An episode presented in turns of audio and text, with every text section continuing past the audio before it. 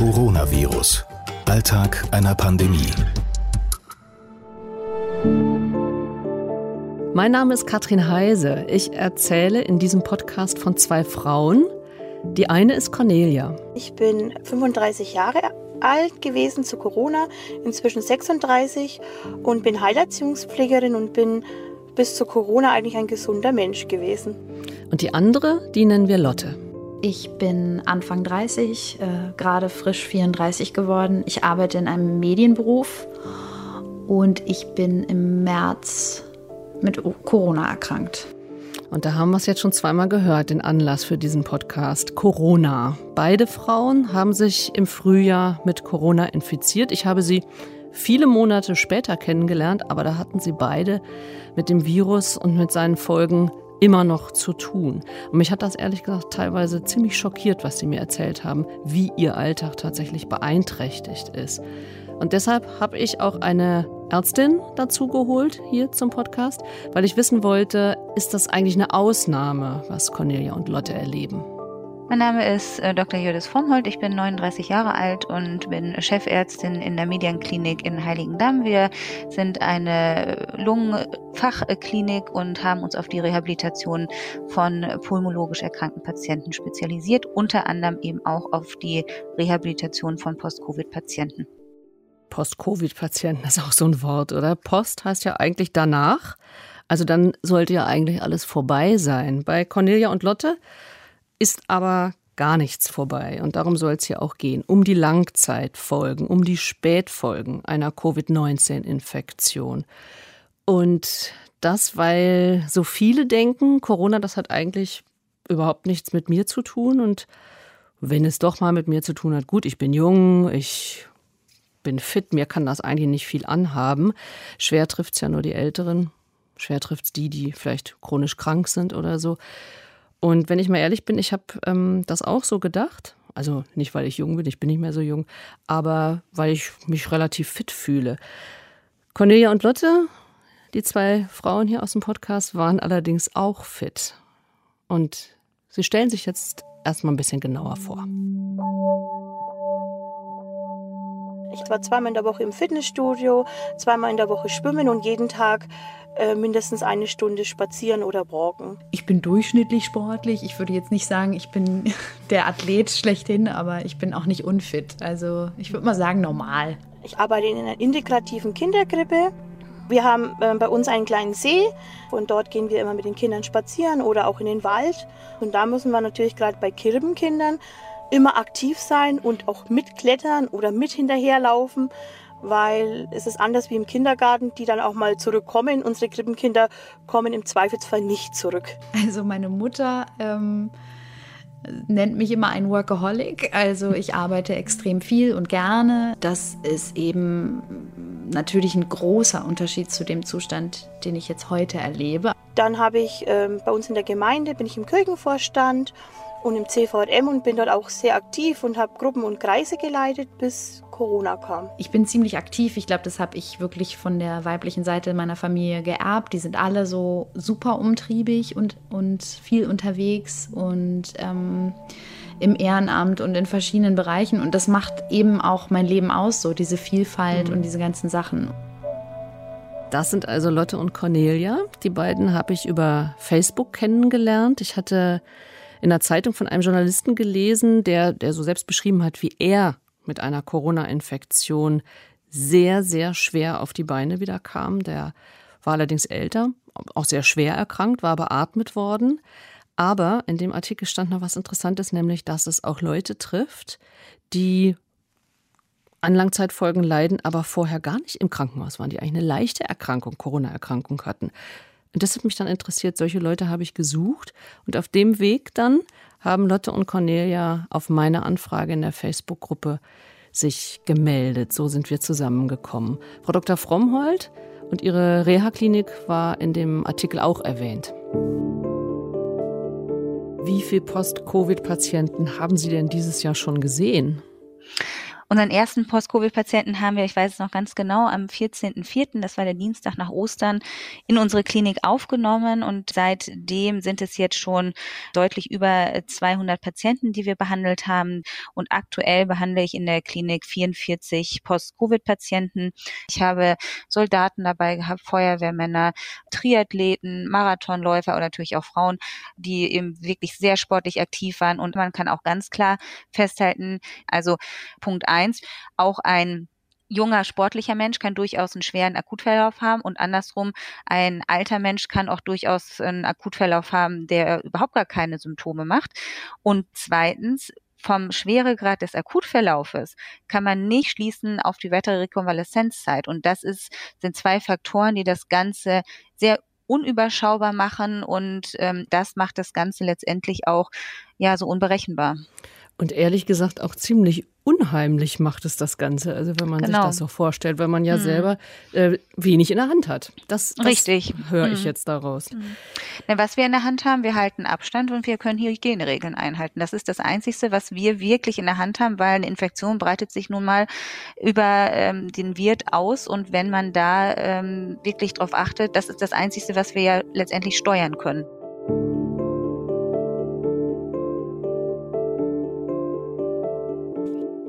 Hände waschen, Abstand halten, im Alltag Masken tragen. Also ich glaube, wenn wir 2020 irgendwas gelernt haben, dann das. Also wenn ich mich nur zwölf Monate zurückerinnere, dann war es doch völlig absurd, mit einer Maske im Gesicht in den Supermarkt zu gehen. Aber gut, lange her. Im Januar, da war Corona ein Virus in China und mit mir hatte das überhaupt nichts zu tun. Ich hatte Lotte auch gefragt, wie ihr das damals eigentlich ging. Hatte Corona irgendwie eine Bedeutung für Sie im Januar, Februar? Haben Sie das irgendwie wahrgenommen?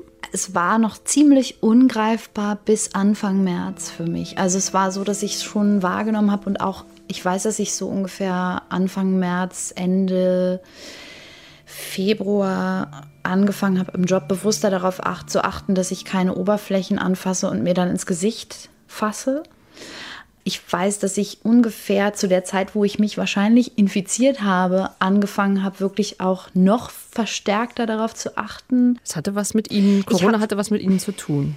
Ja, auf jeden Fall. Ich habe mich auch ähm, relativ früh schon versucht, dann zu schützen. Ich hatte die Tage vor dem Ausbruch meiner Symptome halt kaum noch Kontakt mit Menschen, ähm, außer meinem Freund. Und das war letztlich also mein großes Glück, weil ich hatte natürlich extrem Angst, jemanden infiziert haben zu können. Diese ganze Kette mhm. von um Himmels Willen, damit bin ich eventuell noch durch die Gegend gerannt und habe Leute infiziert. Das hat mich psychisch wirklich fertig gemacht.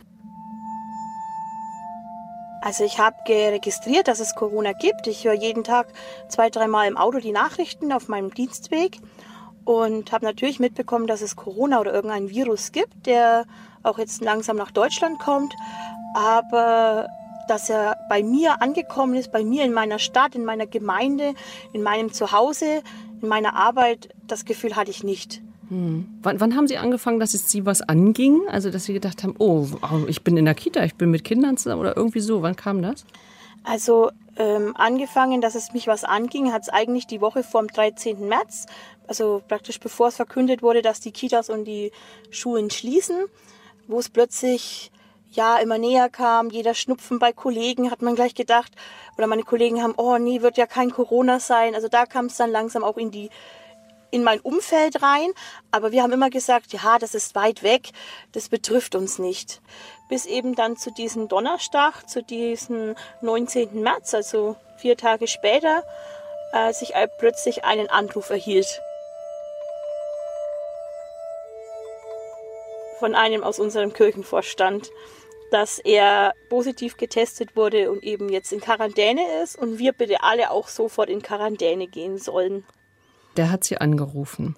Der hat gesagt, so, also ich bin positiv getestet, ich habe Corona und was ist Ihnen da durch den Kopf gegangen? Also ich habe erstmal überlegt, stimmt es jetzt? Und habe überlegt, war das jetzt real der Anruf? Weil ich irgendwie das gar nicht glauben konnte, dass es plötzlich ganz nah ist zum Greifen. Und ähm, ich habe auch überlegt, mein Vater, der lebt bei mir im Haus mit und der ist schon 70 Und habe ich gedacht, was mache ich denn mit dem? Und ich war einfach so mein Umfeld abchecken. Mit wem hatte ich Kontakt? Was ist, wenn, wenn ich es auch habe? Aber ich hatte ja noch keinerlei Symptome.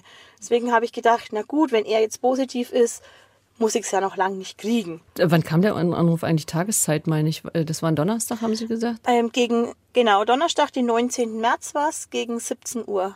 So, da kann man natürlich wenig machen, ne? Um 17 Uhr. Was haben Sie denn, wie, ging es dann weiter? Also ich habe den Anruf unterwegs bekommen, beziehungsweise einer aus meinem Kirchenvorstand und ich, wir mussten noch was besprechen und haben das dann ähm, bei einem Spaziergang gemacht.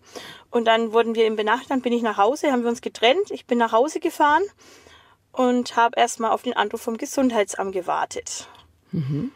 Der nicht kam an diesem Tag, sondern erst am nächsten Tag. Mhm. Und eine Kollegin aus dem Kirchenvorstand, die auch ebenfalls Erzieherin ist, die hatte mich angerufen, hat gemeint, sag mal, hast du deine Arbeitgeber schon informiert? Da habe ich gesagt, nein, da bin ich jetzt gerade drüber und habe eben meine Chefin angerufen. Mhm. Was hat die? Wie war die Reaktion? Er hat gemeint, ich soll erst mal tief durchatmen.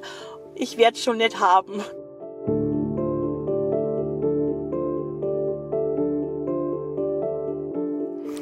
Ich werde es schon nicht haben. Also ich kann mir das sehr gut vorstellen, wenn ich auch jetzt wieder höre, was Cornelia da erzählt. Ähm, ich glaube, ich hätte genauso reagiert. Ich meine, im März, äh, da hatte das eigentlich noch niemand, niemand, den ich kannte. Ich habe auch mal nachgeguckt. Cornelia erwähnte eben den 19. März, da waren in Deutschland, in ganz Deutschland, knapp 11.000 Menschen mit Corona infiziert. Da haben wir jetzt jeden Tag mehr, die sich neu infizieren. Also besser gesagt, die alle gemeldet sind. Also ich hätte damals überhaupt gar nicht gewusst, bei wem hätte ich mich anstecken sollen. Gut, andererseits waren natürlich die Bilder aus Bergamo, hatte man auch schon gesehen. Also ganz so weit war tatsächlich das Virus gar nicht mehr weg. Die zweite Frau, die hier im Podcast vorgestellt wird, Lotte, die erzählt auch, dass sie schon ein bisschen anders reagiert hat. Einen Tag bevor meine Symptome so richtig ausbrachen, habe ich gemerkt, dass ich beim Spazierengehen, ich bin relativ schnelles Tempo gegangen, einfach schwer atmete. Also ich hatte einfach nicht dieses normale, ich gehe irgendwo lang und man träumt so und läuft, sondern man denkt, hu, wieso bin ich denn so außer Atem, Mensch? Und ich habe so angefangen zu schwitzen. Nichts ahnend. Da war wirklich an dem Tag sonst nichts weiter los. Und dann am Tag danach bin ich aufgewacht und war einfach un unfassbar schlapp. Also es war wie ein Stein, der auf mir drauf lag. Habe ich auch in der Form noch nicht erlebt. Ich war unglaublich müde. Ich hatte das Gefühl, ich kann mich eigentlich überhaupt nicht mehr bewegen. Mhm. Und damit bin ich erstmal aufgewacht und mit Durchfall und eben so einem diffusen Druckgefühl auf der Brust. Ich hatte ziemlich doll Kopfschmerzen, das erinnere ich auch noch. Und ich hatte dann, glaube ich, auch relativ schnell erhöhte Temperatur. Aber ich habe erst mal gedacht, man hört die Flöhe husten so, ne? Dieses, ich glaube, das haben wir ja alle gedacht, so bei, oder das denken wir bis heute, wenn man jetzt hustet oder so, denkt man gleich, oh, ist das jetzt, ne? Und dann spielt man das vielleicht aber auch wieder runter. Ich denke, diesen, diesen äh, inneren, diese Zerrissenheit, was mache ich denn jetzt daraus? Die hat wahrscheinlich jeder, der gerade irgendwie hüstelt oder so. Was haben Sie dann gemacht? Ich habe mich isoliert, bin dann einfach mal erstmal anderthalb Wochen konsequent zu Hause gewesen. Also die erste Zeit, die ersten anderthalb Wochen waren schon einigermaßen intensiv, äh, auch wenn das nicht die schlimmste Phase der Krankheit war, aber es war definitiv schon mal so, dass ich gedacht habe, da möchte man auch gar nicht raus. Also obwohl das Gesundheitsamt mehrfach mir gesagt hat, nein, ihre Symptome sind überhaupt nicht typisch für Corona und sie können ruhig rausgehen. Wenn ich das höre, also sind überhaupt nicht typisch für Corona, frage ich mich immer, was ist denn aber eigentlich typisch für Corona? Gut, ähm, Husten, Fieber, da würde ich auch reagieren, aber bei Durchfall tatsächlich? Also das ist eine Frage, die ich nicht klären kann, aber Frau Dr. Frommhold. Kann man also sagen, bei Durchfall, da ist es auf keinen Fall Corona? Das kann man so nicht sagen. Ich glaube, im Anfang der Pandemie müssen wir natürlich alle lernen und da ist es vielleicht dann auch so als kein typisches Symptom ähm, beschrieben worden und man hat sich wirklich auf Husten, Geruch, Geschmackssinn, Fieber konzentriert. Aber wir müssen leider rückblickend feststellen, dass viele Patienten gastrointestinale Symptome haben und eben Fieber dazu und dann auch Covid-positiv gewesen sind. Und interessanterweise, die eine Patientin berichtet ja auch, dass dieser Durchfall auch, oder weicher Stuhlgang immer noch mal wieder zwischendurch auftritt. Das berichten viele meiner Patienten auch. Das ist ja der nächste Punkt, wo es dann schwierig wird, ähm, wirklich zu unterscheiden, wer wird jetzt getestet, wer zeigt typische Symptome. Auch das macht es natürlich unüberschaubar. Aber um zu Ihrer Frage zurückzukommen, Durchfall, gastrointestinale Symptome sind nicht unüblich für Corona-Infektionen. Also eigentlich kann sich Corona mit allen möglichen Symptomen zeigen, habe ich jetzt daraus gelernt. Deswegen bin ich auch im Nachhinein Leuten wie Lotte ziemlich dankbar. Äh, ich meine, äh, dass sie selbst gesagt hat, da stimmt was nicht. Und bevor ich nicht weiß, dass alles okay ist, gehe ich nicht mehr vor die Tür, egal was das Gesundheitsamt jetzt sagt. Bin ich nicht sicher, ob ich auch so entschieden hätte. So, wie geht's Cornelia? Wie ist es mit der im März weitergegangen? Ich bin Donnerstagabend gesund ins Bett und Freitag früh mit Kopf- und Gliederschmerzen aufgewacht habe aber gedacht, weil ich nachts sehr schlecht geschlafen habe, ich habe mich einfach verlegen und naja, wenn man schlecht schläft, kann man schon mal Kopfschmerzen haben und ich habe es noch nicht so für Corona eingeschätzt. Ich habe einfach gedacht, schlechte Nacht, schlechter Tag, Kopfschmerzen. Mhm. Und dann habe ich gegen Mittag, waren dann meine Nebenhöhlen ganz eich zu. Ich habe kaum noch, also durch die Nase Luft bekommen. Wobei ich mir da auch noch keine Gedanken wirklich gemacht habe. Meine Chefin hat mir auch noch gut zugesprochen. Ach, das ist halt vielleicht eine Grippe. Es sind ja auch überall Grippen jetzt rumgegangen, auch im Kindergarten. Hast dich halt zufällig angesteckt. Dann habe ich mit einer aus dem Kirchenvorstand telefoniert. Die hatte bereits einen Anruf vom Gesundheitsamt bekommen. Und die hat dann gemeint, sag mal, ähm, wie geht's dir denn? Alles noch okay? Habe ich gesagt, du, ich bin krank. Ja, man hört schon. Und hat sie gesagt, hast du denn schon mal Fieber gemessen? Habe ich gesagt, nein. Wieso? Ja, du hörst dich an, wie wenn du Fieber hast. Da habe ich gedacht, kann man das jetzt schon durchs Telefon erkennen, dass ich Fieber habe? Und hatte dann tatsächlich gleich im Ohr gemessen und hatte 38,6 und 38,8. Ja. Und das, genau, das ging dann im Laufe des Tages noch rauf. Bis ungefähr 19 Uhr hatte ich 39,1. Also richtig um Fieber. 30, ja. Und mir ging es auch richtig schlecht. Ich konnte den Kopf nicht bewegen, ich konnte nicht kauen. Ich, es hat alles nur wehgetan im Gesicht. Und dann habe ich ähm, um 19.30 Uhr den Anruf vom Gesundheitsamt gekriegt mit der Frage, wie ich denn Kontakt hatte zu derjenigen Person. Habe ich gesagt, na ja, ich habe mich zweimal für so fünf bis zehn Minuten mit ihr unterhalten, einmal am Donnerstag, einmal am Freitag vorher, die Woche. Mhm. Ja, dann, na ja, dann sind Sie ja wahrscheinlich Kategorie 2. Dann habe ich gedacht, na ja, ich weiß es nicht, ob es relevant ist, dass ich seit heute auch erkältet bin und Fieber habe.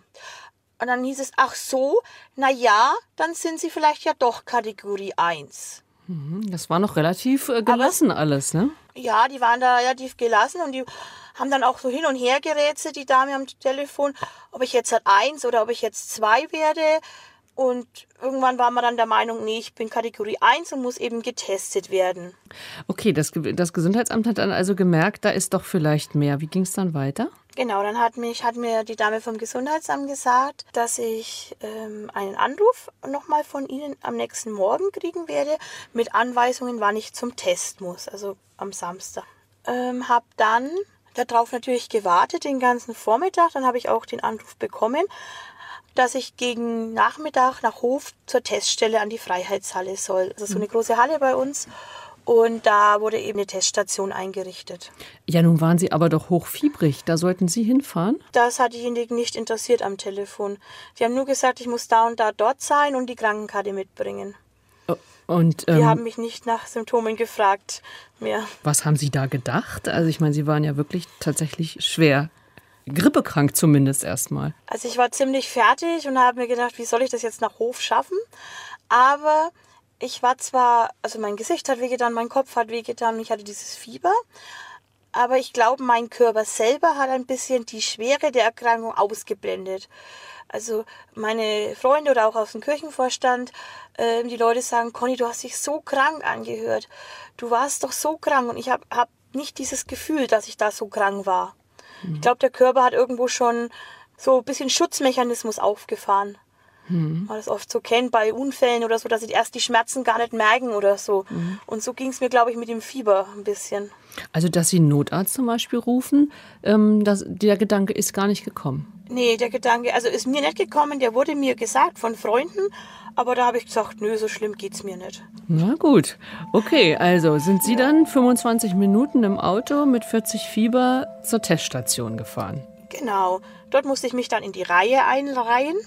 Die war damals noch relativ lang und musste halt immer Schritttempo ein Auto nach vorne fahren, bis ich dann irgendwann auch an der Reihe war. Dann habe ich gesagt, ja, ich hätte Fieber bis 40,1 gehabt im Ohr.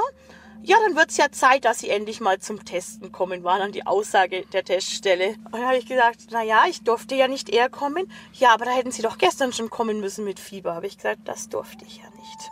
Ja, okay.